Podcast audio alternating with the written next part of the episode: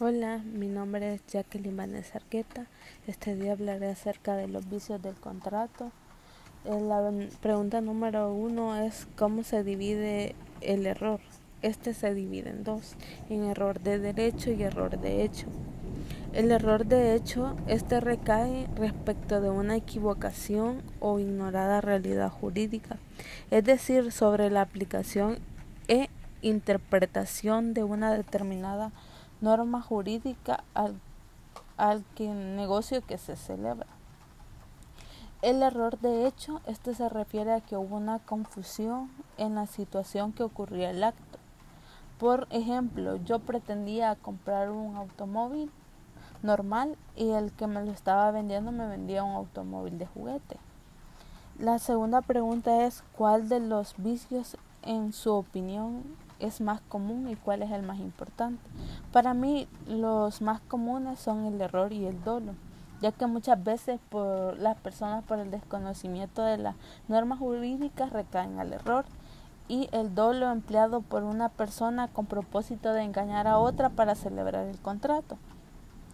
Y el más importante para mí es la fuerza, ya que es la coacción por la cual una de las partes o un tercero lleva a otra persona con la finalidad de vencer su resistencia y de consentir la celebración del contrato. La tercera pregunta es ¿cuál es el plazo que tiene la mujer casada para alegar la nulidad del matrimonio por el uso de la fuerza? Según el artículo 95 del Código de Familia, la mujer tiene tres meses contados desde el día que cese la fuerza para imponer la nulidad del matrimonio. La cuarta pregunta es el temor reverencial vicia o no el consentimiento.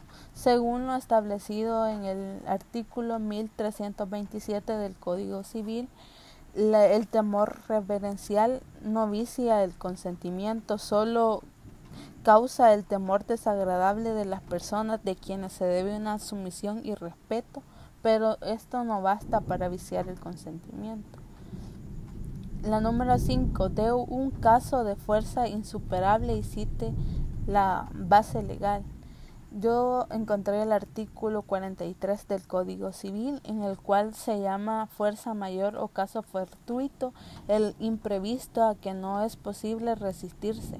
Por ejemplo, como un naufragio o un terremoto, ya sabemos que en estos casos son naturales y no hay una posibilidad para interrumpirlo.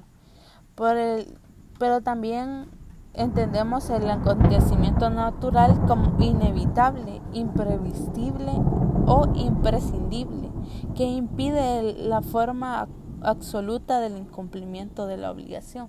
Por ejemplo, yo debo 10 mil dólares al Banco Agrícola, pero en el transcurso del tiempo que yo estoy con la deuda vigente, yo me enfermo y fallezco sin, sin terminar el pago de la obligación que contraje con el Banco അകടിക്കും